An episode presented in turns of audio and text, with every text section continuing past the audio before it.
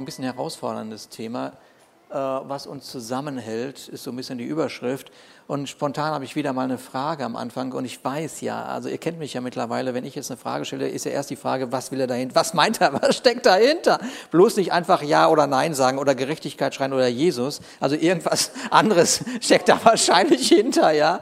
Aber ganz spontan diese Frage, ähm, was ist eigentlich so deine erste Reaktion? Deine erste Reaktion, nachdem du einen Unfall gebaut hast, also jetzt nicht dramatischen Unfall, aber einen Unfall gebaut hast, äh, so, ja, das ist die eine, das eine Szenario. Das andere Szenario, was ist deine Reaktion, äh, deine erste Reaktion, wenn du eine unglaublich großartige Nachricht erhalten hast? Was wäre so deine erste Reaktion?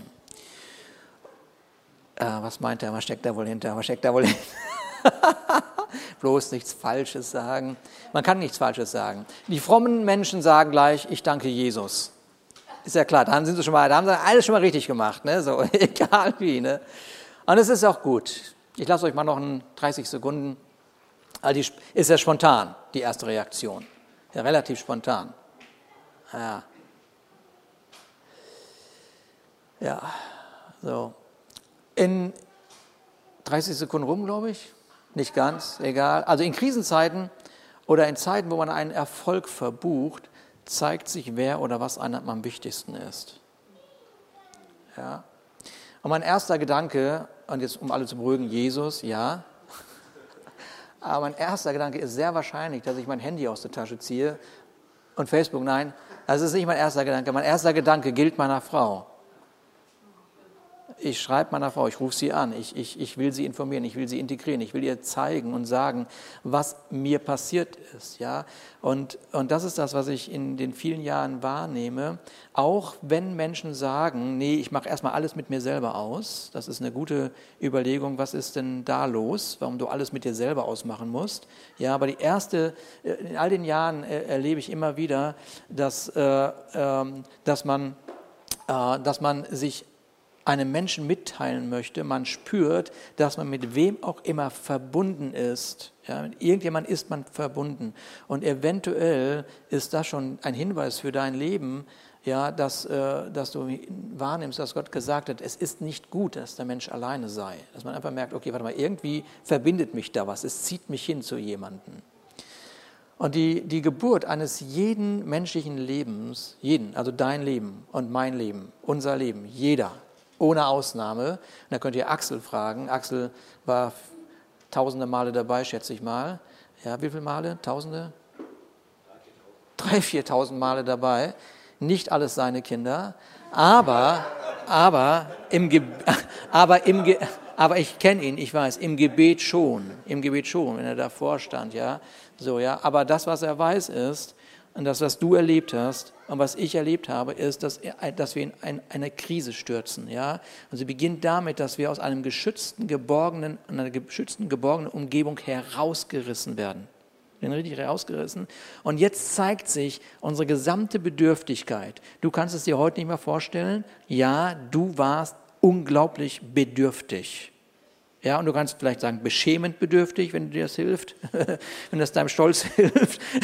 ja, du, warst, du warst bedürftig und du warst darauf angewiesen, irgendjemand muss doch in der Nähe sein, der eine gesunde, bewahrende und schützende, fördernde Bindung mit mir aufbaut. Irgendjemand muss doch da sein. Ja.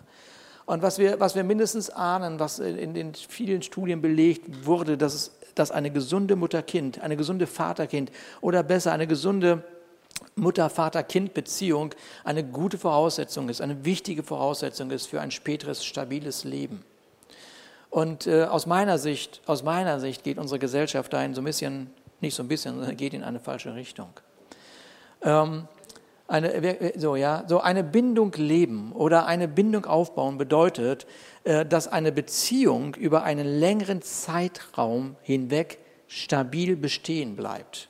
Jetzt, jetzt baut man eine, eine Bindung, eine Beziehung auf. Und zwar, und, und zwar eine Bindung erlebt man dann, wenn diese Beziehung über einen langen Zeitraum mit einer Person erlebt wird.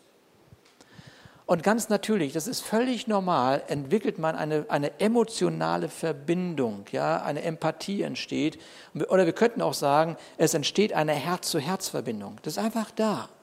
Und in dieser Beziehung, die, da, da, die du da erlebst, ja, und ich, ich wünsche dass uns allen, dass wir das erleben, da, da ist es nicht egal, wie es dir geht oder wie es mir geht, da geht mir das nahe, wie es dir geht.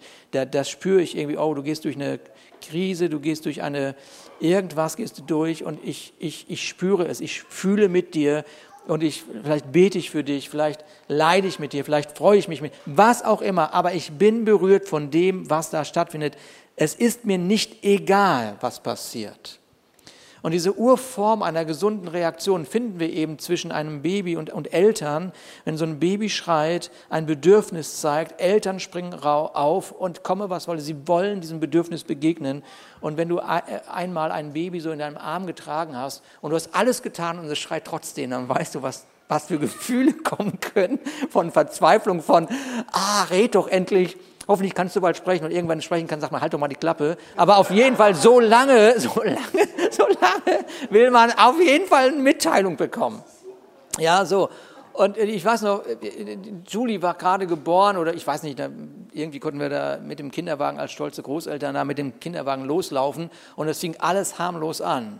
Ja, und dann waren wir so 100 Meter vom Haus entfernt und dann fing das Schreien an, ey, das, Schreien, das Schreien. Also dieses, was du, das geht so richtig ganz tief rein. So. Und wir hatten schon damit zu kämpfen, also jetzt wirklich nicht in Tränen auszubrechen und irgendwas zu tun, aber vor uns war so ein junges Pärchen, die waren verzweifelt. Die waren, die guckten uns irgendwann, tut doch was, haben sie gesagt, tut doch was, ja. So ein Schreien, ja. Du merkst richtig, okay, komm Leute, das hält man kaum aus, okay. So, ähm, es, es, ist einfach kein Geheimnis. Ja, du kannst das nachlesen, du kannst das googeln oder wie auch immer, dass ein Mensch emotional stabiler ist, wenn er in den ersten Jahren seines Lebens eine stabile und gesunde Bindung erlebt. Und es bedeutet, es zeigt sich auch in diesen Studien, dass ein Mensch besser später mit Krisen umgehen kann und dass wiederum sein Leben Raum bieten kann dadurch für weitere stabile Bindungen, ja, die, die, die notwendig sind. Und es ist also nicht unerheblich, wie unsere Kindheit verlaufen ist, wie deine Kindheit verlaufen ist. Und es ist auch nicht unerheblich, wie, die, wie, die, wie unsere Kinder aufwachsen heute, ja. Und es gibt noch einen weiteren Punkt, der mir da irgendwann in den Sinn gekommen ist äh, äh, und der auch jetzt in diesem Moment, wo wir jetzt so in dieser Zeit, ja, die uns so alle ein Stück weit mehr denn je herausfordert, äh, deutlich wird, nämlich dass äh, Seelsorger, Psychiater und Therapeuten sind wie nie zuvor gefragt. so, versuch mal einen Termin zu kriegen. Ja, versuch mal einen Termin zu kriegen. Das ist sagenhaft. Ich ärgere mich, dass ich nicht sowas geworden bin. Ach, bin ich doch, genau. Ah, genau. Ich müsste nur eine Kassenzulassung haben. Manometer. Okay, wir haben uns irgendwie daran gewöhnt, dass ein riesiger Apparat von sozial kompetenten Menschen, Institutionen und Werken notwendig sind, um Menschen zu helfen, lebensfähiger zu werden. Und ich, ich will damit keinem auf den Fuß treten und nicht sagen, dass, aber das ist die Situation, in der die Welt ist oder der unsere Gesellschaft ist. Und man nimmt überhaupt keinen Abstand, guckt sich das an und sagt, okay, kann man was ändern? Nein, das ist, dann hat sich daran gewöhnt. Gut, und gut, dass es das gibt. Gott sei gedankt, gelobt, getrommelt, gepfiffen, was auch immer. Alles super. Aber trotzdem ist es irgendwie ein Zeichen von dem, wo die Gesellschaft sich hinentwickelt hat, dass sie wie auch immer eingreifen muss, einen Menschen lebensfähiger zu machen. Das ist ja nicht, das ist nicht zum Stolzsein. Das ist ja irgendwie, ah, ja, okay. Und vielleicht, äh, vielleicht äh, nee, was mich, was mich, was mich immer wieder fasziniert, auch an meinem eigenen Leben. Ja, jetzt erfahrt ihr was mal von meinem Leben. Also, was mich immer wieder fasziniert vom Leben ist, dass wir Menschen in der Lage sind, Fehler immer wieder zu wiederholen, ja, und dabei noch die Hoffnung haben, mich wird es nicht so schlimm treffen. Das ist erstaunlich. Ja, du, du, du weißt genau, okay, das hat der gemacht, das hat das, das zu der Konsequenz geführt. Das hat die gemacht, zu der Konsequenz geführt. Da hat die sich so entschieden, Konsequenz. Da hat er sich so entschieden. Du, ne? Das ist so offensichtlich. Das braucht dir gar keiner mehr sagen. Du brauchst keinen Psychiater dafür, keinen Pastor, niemand. Du weißt das. Du hast ein Lebensbeispiel vor dir. Und du machst das Gleiche. Also, und, und hoffen, hoff, hoffentlich trifft es mich nicht so schlimm. Und, und wenn es eigentlich so schlimm trifft, denkt man, okay, ist ja nicht so schlimm. Dann ist so alles gut, dann kann ich es so normal machen. Meine Güte, vielleicht ist das äh, Thema Demut noch nicht wirklich verstanden. Demut ist nicht eine emotionale, unterwürfige Haltung, so, ja, sondern eine Haltung, die dem eigenen Stolz widersteht, um überhaupt endlich mal einen neuen Weg zu beschreiten. Sonntagsmorgens, oh Mann, ihr Arm, ey, das ist eigentlich so ein Bibelschulthema, glaube ich, wieder mal, ne? Okay, ihr kriegt das irgendwie hin, ich auch. Also, ich habe schon mit Schwierigkeiten mit diesem Hemd bei dem, nach dem Lobpreis. Ich, ich wollte schon Joscha zurufen, Joscha, das Hemd brauche ich für zwei Gottesdienste. okay. In der Bibel, in der Bibel ist es natürlich so, dass äh, das Thema Bindungen und Beziehungen leben, gesunde Bindungen, be gesunde Beziehungen leben, essentiell ist. ist äh, ja.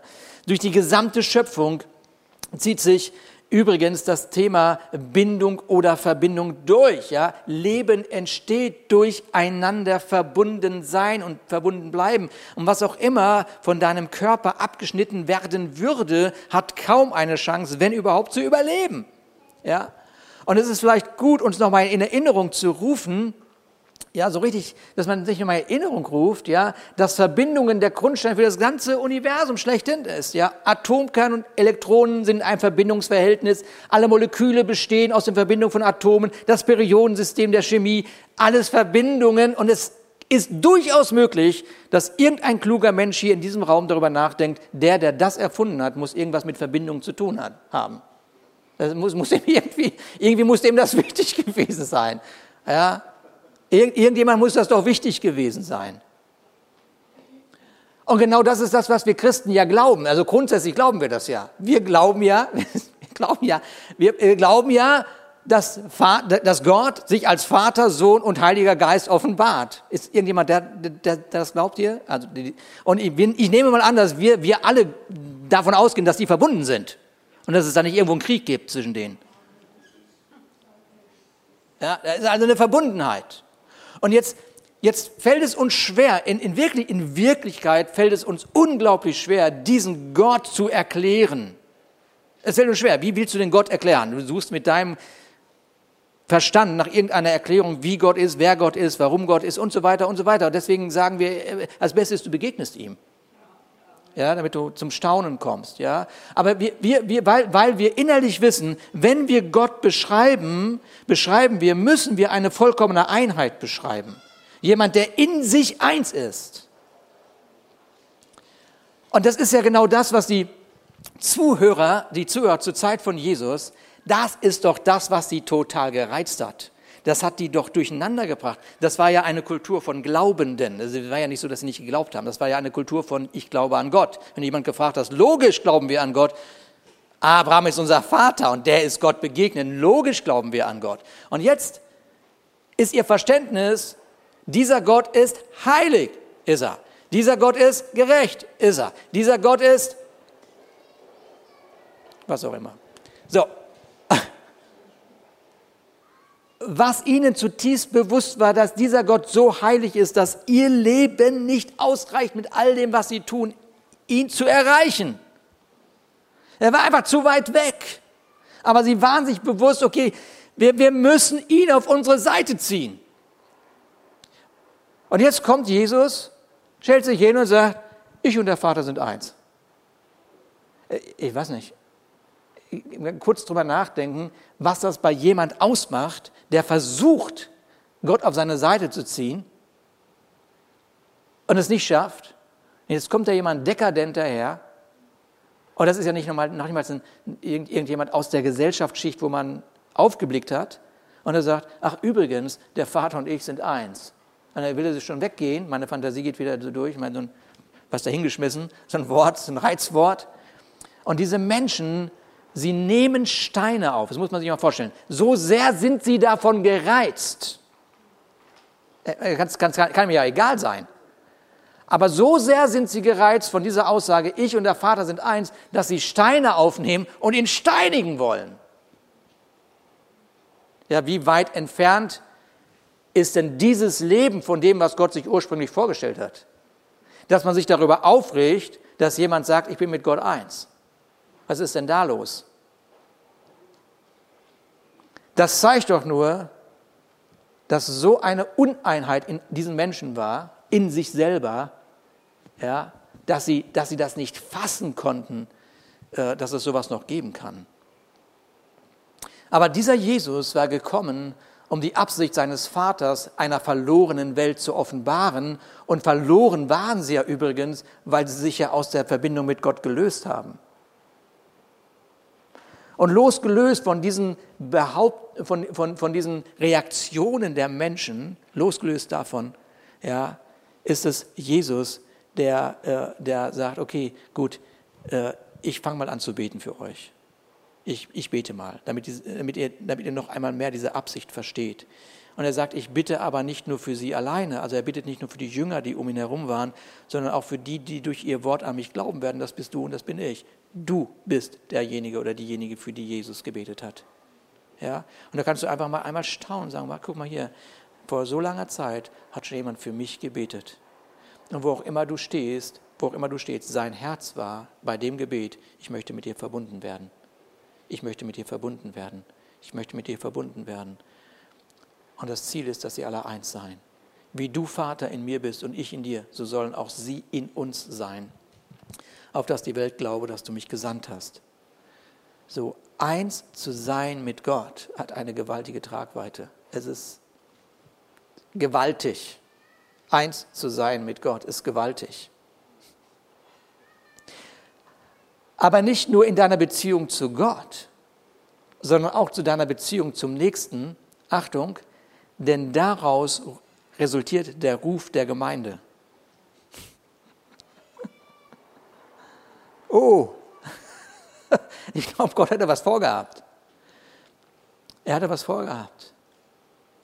Und er lässt sich davon nicht abbringen. Er lässt sich davon nicht abbringen. Ja. Wer Einheit, also wer, wer Einheit nicht bewahrt, also wer das nicht in seinem Herzen, mindestens im Herzen bewahrt, demonstriert mit seinem Leben einen Gott, den es gar nicht gibt. Wer, Einheit, mindestens seinem, das heißt nicht, dass ich mit allem einverstanden bin. aber wer das nicht irgendwie bewahrt und sagt, okay, mir ist das ein Stück weit wichtig, dass eine Einheit stattfindet, meine, der demonstriert mit seinem Leben einen Gott, den es nicht gibt.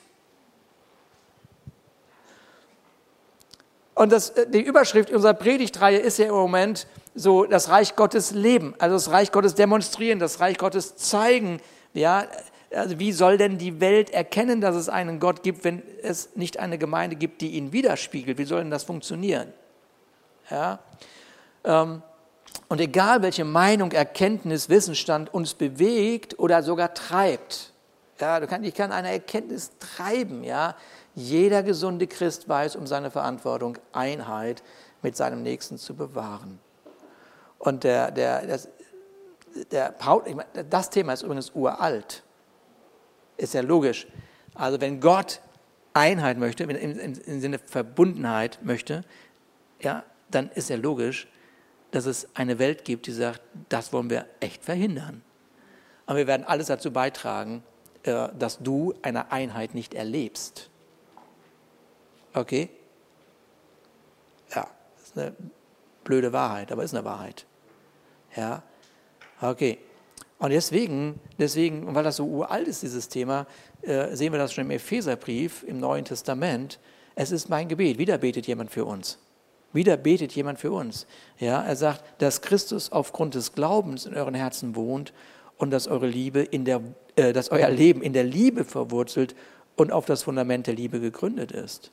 Ach was. Ah ja, okay, das ist also die Grundlage. Ja, wenn, wenn jemand vor mir, wenn jemand heiraten möchte und, und so und mir das erzählt, meine erste Frage ist nicht, ist die Frau schön, sondern die erste Frage ist, liebst du diese Frau? Das ist ja logisch, dass sie schön ist, brauche ich nicht fragen, ist ja klar. Ne? Das ist ja keine Frage. Ja, aber liebst du? Ist da Liebe da? Oder wenn, wenn, wenn, wenn sich eine Ehe auseinanderdividiert, ist meine erste Frage, liebt ihr euch noch? Ist, ist, ist da noch Liebe? Da, da steht das. Ja, dass in euren Herzen, in eurem Leben, dass ihr verwurzelt seid in Liebe, darauf gegründet seid. Das wird euch dazu befähigen, auch mit euren Ehepartnern, zusammen mit allen anderen, die zu Gottes heiligen Volk gehören, die Liebe Christi in allen ihren Dimensionen zu erfassen. Äh, ich weiß nicht, ich bin erschlagen von dem Wort. In ihrer Breite, in ihrer Länge, in ihrer Höhe und in ihrer Tiefe. Mit anderen Worten, der Paulus, der, der, der wusste nicht mehr, wie soll ich diese Liebe Gottes beschreiben, außer dass ich es ganz groß mache, Tiefe, Breite, Höhe und so weiter, ja. So, diese Liebe meine ich. Ach so, diese Liebe. Du meinst diese Liebe mit der Tiefe, Weite und Breite? Ja, diese Liebe. Ah ja, okay. Ja, und wie, wie, wie erfasse ich die? Naja, wenn du in der Liebe von Christus gegründet bist. Wie bin ich da drin gegründet? Durch deinen Glauben. Aber nee, ist so einfach. Das ist so einfach. Ja, ich bete darum, dass ihr seine Liebe versteht. Versteht doch, versteht die Liebe Gottes, die weit über dein Verstehen hinausreicht und dass ihr auf diese Weise mehr und mehr mit der ganzen Fülle des Lebens erfüllt werdet, das bei Gott zu finden ist. Wow. Okay, was brauche ich, um Einheit zu bewahren? Was brauche ich, um zusammengehalten zu werden? Ich brauche die Liebe Christi in mir. In anderen Worten, Grundlage dafür ist nicht die Selbstliebe, die sich an ihrer Selbstwahrnehmung ergötzt, ja, sondern die Liebe von Jesus Christus in mir. Ich wiederhole den Satz nochmal, weil er so schön ist und so flüssig von der Hand ging am Dienstag. Ja, Grundlage ist nicht die Selbstliebe, die sich an ihrer, in ihrer Selbstwahrnehmung ergötzt, sondern die Liebe von Jesus in mir. Und erst diese, diese, die Erkenntnis übersteigende Liebe des Christus führt dazu, dass ich die ganze Fülle Gottes anfange zu sehen. Mm, das ist aber alles tief heute Morgen am Sonntagmorgen. So, und jetzt diese Liebe, diese Liebe dieses Schöpfers, diese Liebe dieses Gottes, der, der, das führt dazu, dass er nicht sagt, oh, ich verbinde mich mal mit, mit euch. Ich, ich mache mal eine Verbindung. Ich mache mal eine Verbindung. Sondern was er sagt ist, ich mache einen Bund. Ich schließe mit dir einen Bund. Und Adam und Eva erleben das. Und Noah erlebt diesen Bund und seine Familie erlebt die Konsequenzen. Ja? Gott macht mit Noah einen Bund und dieser Bund schließt seine Frau, seine Kinder, seine, seine, seine, seine Schwiegerkinder ein. So, und, und aufgrund des Bundes waren sie die einzigen, die überlebt haben. Und wir hören von dem Bund, den Gott mit Abraham geschlossen hat. Wir hören mit dem Bund, den Gott mit Israel später schließt. Und was wir aber in diesen Geschichten wahrnehmen und einfach mal aufhorchen müssen, ist, dass eine Verbindung zu Gott noch kein Bund ist. Ich meine, Menschen glauben an Gott. Leben sie im Bund? Nee. Menschen glauben, sie sagen, es gibt einen Gott, er ist eine Energie, es ist das und jenes und was weiß ich, sind auf dem Weg. Das ist noch kein Bund. Da hast du noch nicht den, die Fülle von Gott. Das ist erstmal nur, es gibt ihn, wunderbar, Gott sei Dank, jetzt bist du auf dem Weg. Ja? Nochmal, eine Bindung ist gegeben, weil zwei Personen über einen längeren Zeitraum füreinander da sind. Aber ein Bund setzt um die Bindung einen bewussten Rahmen. Ist irgendjemand da von euch? Am frühen Morgen? Da setzt man einen Rahmen drumherum. Da setzt man einen Rahmen drum. Und dieser Rahmen ist notwendig, um die Bindung erhalten zu, äh, zu erhalten. Mit anderen Worten, dieser, dieser, dieser Rahmen bildet einen Schutzraum.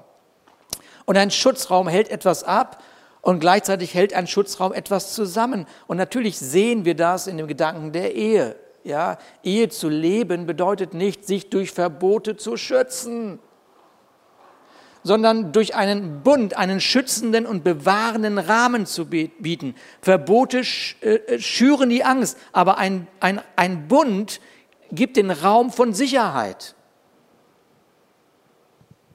Nicht um einzuengen, sondern um Herz zu Herz zu schützen. So in meiner, meiner letzten Predigt, ich, ich erwähne jetzt in jeder Predigt das Wort Sünde, habe ich mir vorgenommen.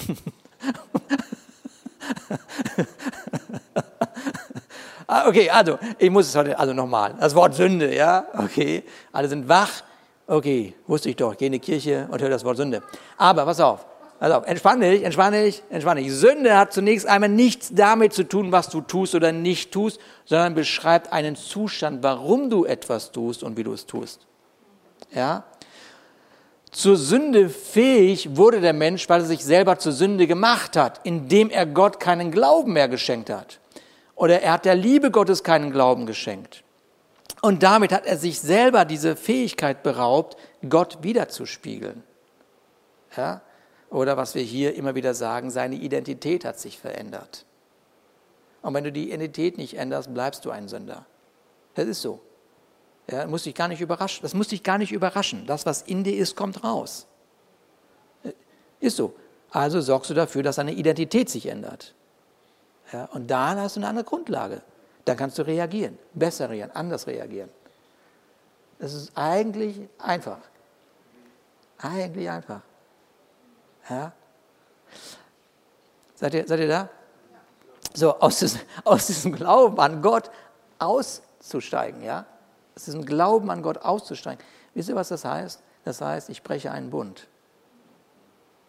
Ich spreche einen Bund. An Gott zu glauben und nicht wahrnehmen, dass der Glaube in einen Bund mit Gott führt, äh, führt dazu, dass man sich die bewahrenden und schützenden Achtung Grenzen nicht bewusst ist. So, Sünde bedeutet, dass du ausbrichst aus dieser Herz-zu-Herz-Beziehung gegenüber Gott, deinem Nächsten und dir selber. Ja, jede Sünde hat eine Beziehungsdynamik. Irgendwas passiert nämlich. Wie gesagt, man macht die gleichen Fehler und hofft, dass es eigentlich so trifft. Nein, nein, es hat eine Dynamik. Es hat eine Dynamik, da passiert was. Nicht heute, nicht morgen, aber bald. Und nochmal, das sage ich nicht, um irgendwie Angst zu machen, sondern um, um eine Logik in unser Denken zu bekommen, sagen, okay, warte mal, warte mal, warte mal, stopp. Ja, mein Glaube an Gott führt mich in einen Bund, führt mich in einen schützenden Rahmen. So, wenn wir jetzt diese verschiedenen Bündnisse der Bibel anschauen, dann sehen wir, wie der Bund einen immer größeren Rahmen bekommt. Ja? So, bei Noah sehen wir den Bund, seine Familie ist gerettet. Ja? Bei Abraham sehen wir schon eine nationale Bedeutung.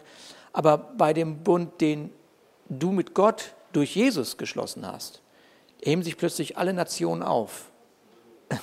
Alles, so, weltweit, mit jedem, der an Jesus Christus glaubt, bist du in einen Bund. Auch mit dem, an den du gerade denkst. Jetzt, woraus besteht denn aber jetzt dieser Bund? Jetzt wird es praktisch. Aus drei Teilen. Und zwar aus einem Wort, einem Zeichen und aus ah, Grenzen. So, zunächst einmal das Wort. Wer geheiratet hat, kann sich daran erinnern, dass er den Bund mit Worten unterstreicht. Dass er sagt, ich verspreche dir, bei dir zu bleiben in guten und in schlechten Zeiten und so weiter und so weiter und so weiter. Hat er mal gesagt. Okay? Ein Wort wird ausgesprochen. Wir erinnern uns an Abraham, äh, wo Gott zu ihm sagt, hier habe ich wochenlang drüber gepredigt, ich will dich segnen, deinen Namen groß machen und du sollst ein Segen sein. Ein Wort wird ausgesprochen. Nun, Paulus, Paulus geht darauf ein und sagt, ich sag mal was zu den Worten, sagt er. Und zwar beschreibt, er, beschreibt dieser Vers, wie du den Bund stärken oder schwächen kannst. Also sagt er, leg doch die Lüge ab. Redet die Wahrheit. Ein jeder mit seinem Nächsten. Denn wir sind untereinander Glieder. Zürnt, sündigt nicht. Zürnt und sündigt dabei nicht. Ja, also man kann sich ärgern, aber sündigen sollte man nicht. Die Sonne geht nicht unter über eurem Zorn und gebt dem Teufel keinen Raum. Kein faules Wort komme aus eurem Mund, sondern nur eins, das da gut ist, zur notwendigen Erbauung, damit es den Hörenden Gnade gibt. Puh. Hm. Hm.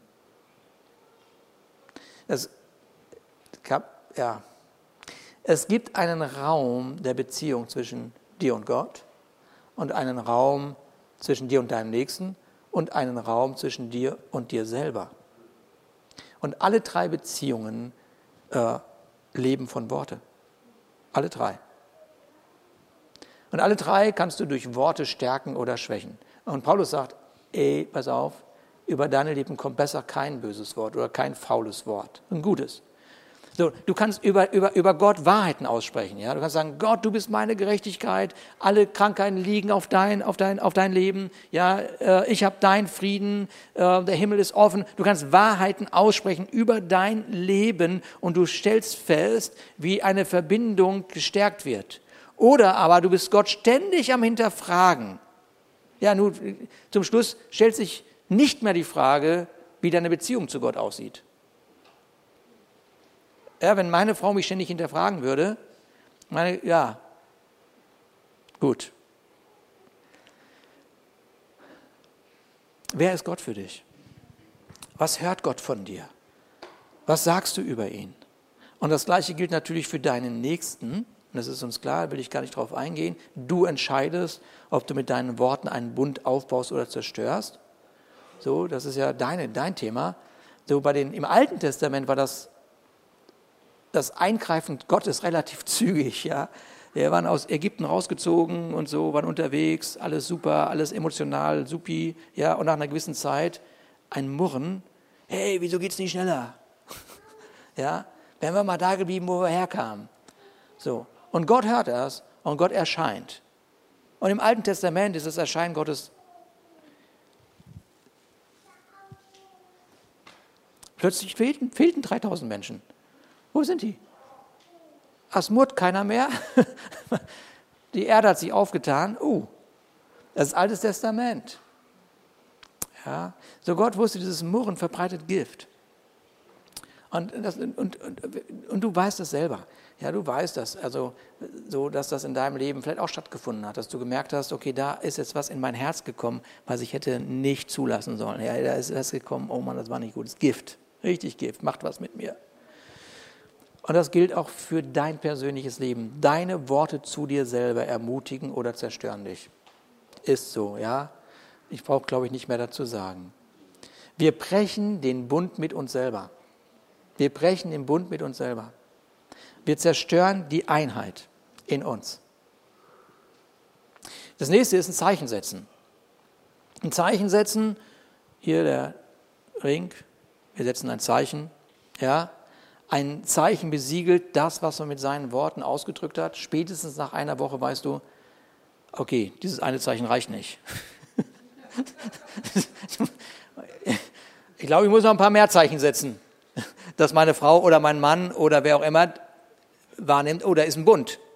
Ja, Zeichen setzen. Ja, ja, und du, du, du stellst fest, okay, ich muss ein Zeichen setzen und die Zeichen setzen, die ich setze, die ich setze, für die ich mich entscheide, genauso wie ich mich entschieden habe, den Ring aufzusetzen, ist, dass ich ein Highlight schaffe, die, äh, die Aufmerksamkeit meine, mein Gegenüber schenke, praktische Hilfe und so weiter und so weiter. Ich setze ein Zeichen.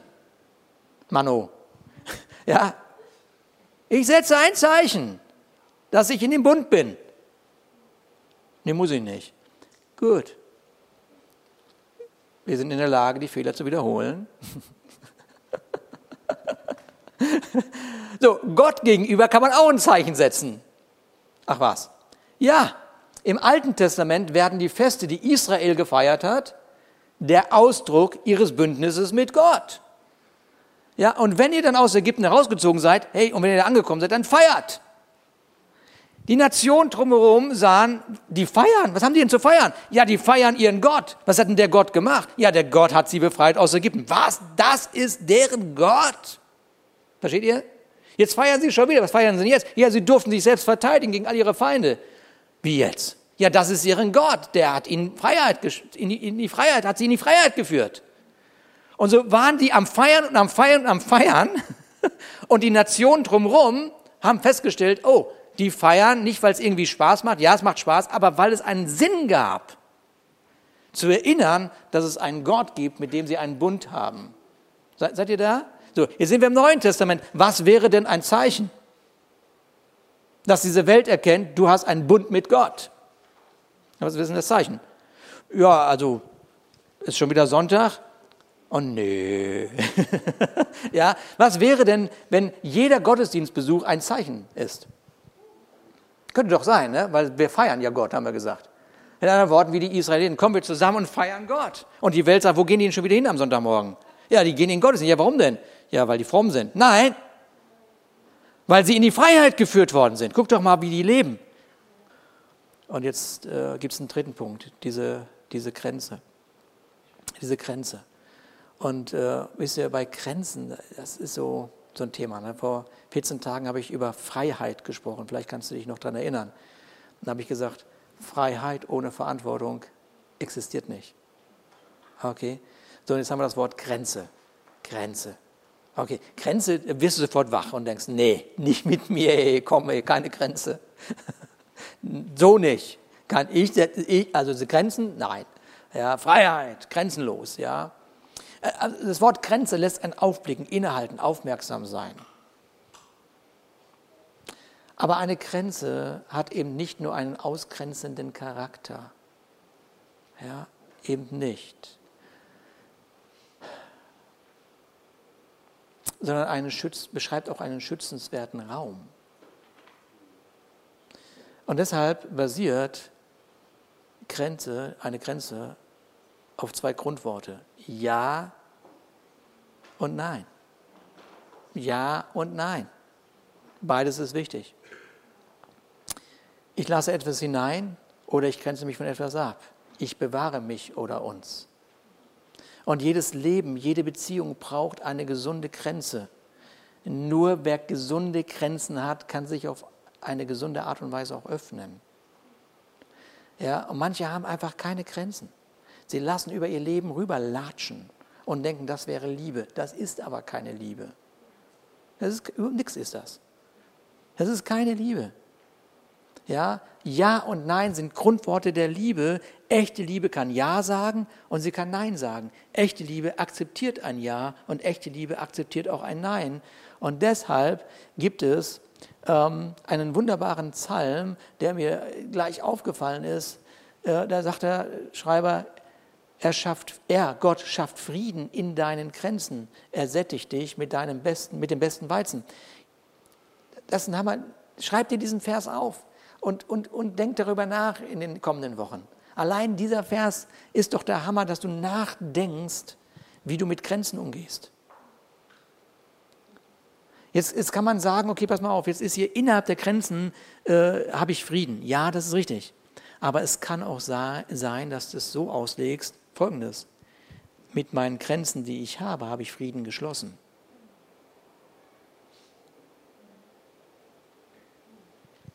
Mit den Grenzen, die ich habe, habe ich Frieden geschlossen.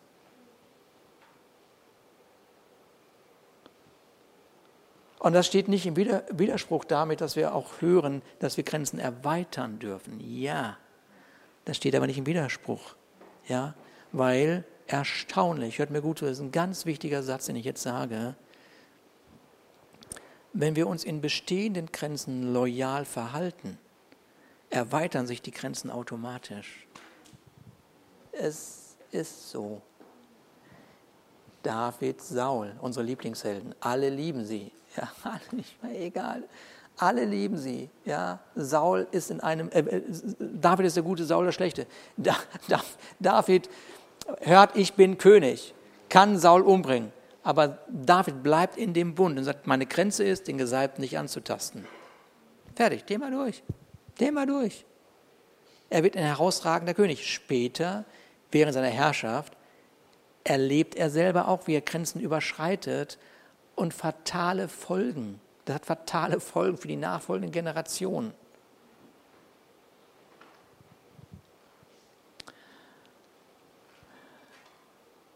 Jetzt sagt Jesus, damit komme ich zum Schluss, wer in mir bleibt und ich in ihm, bringt viel Frucht. Kann das sein, dass das irgendwas mit Verbindung zu tun hat? Ein bisschen. Ja, wer in mir bleibt und ich in ihm, bringt viel Frucht. Okay. Ja. Wer in mir bleibt und ich in ihm, bringt viel Frucht. Okay. das ist nicht nur eine Sache zwischen Jesus und dir. Das ist ein Prinzip, was auch zwischen Axel und mir gilt. Versteht ihr? Mit anderen Worten, wir bleiben in Kontakt. Und das in Kontakt bleiben, das in Kontakt bleiben, bringt die Frucht, die notwendig ist. Seid ihr da? In Kontakt, ich entscheide mich, in Kontakt zu bleiben. Was hilft dir, um in Kontakt zu bleiben mit Gott? Was gefährdet diesen Kontakt? Wo musst du Ja sagen, zu Sachen sagen und wo musst du Nein sagen? Oder was hilft dir, um in Kontakt zu bleiben mit Menschen, die, die dir gut tun? Ja? Oder wo musst du sagen, okay, hier muss ich mal eine Entscheidung treffen? Was hilft dir, und da kommt die Predigt von Carmen letzte Woche, um in, in Kontakt mit dir selber zu bleiben? Spürst du dich überhaupt noch? Was kann man denn da machen? Ja? Was braucht es an gesunden Dingen? Wo, wo musst du mal was machen, wo du dir gut tust, damit du dich spürst? wo es um dich geht. Und von was musst du dich trennen, wo du merkst, ah, ey, komm, wenn ich damit weitermache, zerstöre ich mich.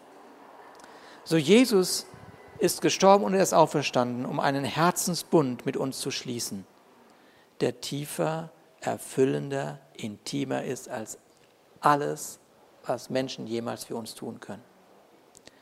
Und das, was er sagt, ist folgendes. Ich nehme deine Schuld, deine Verletzungen und ich lege alles auf mein Leben. Ja, ich lebe alles auf mein Leben. Aber Achtung, was mein ist, ist dein. Ja, alles, was mein Leben erfüllt, die Herrlichkeit, die Schönheit, die vollkommene Liebe, ich gebe alles dir. Letzter Satz. Auf dem Weg, auf dem Weg, den wir gehen, machen wir Fehler. Ist irgendjemand hier, der noch keinen Fehler gemacht hat? Außer mir? Nee, okay, gut, okay. Da kann ich euch ja sagen, was ihr machen müsst. wir machen alle Fehler. Das ist so. Du bist ein Mensch, ja.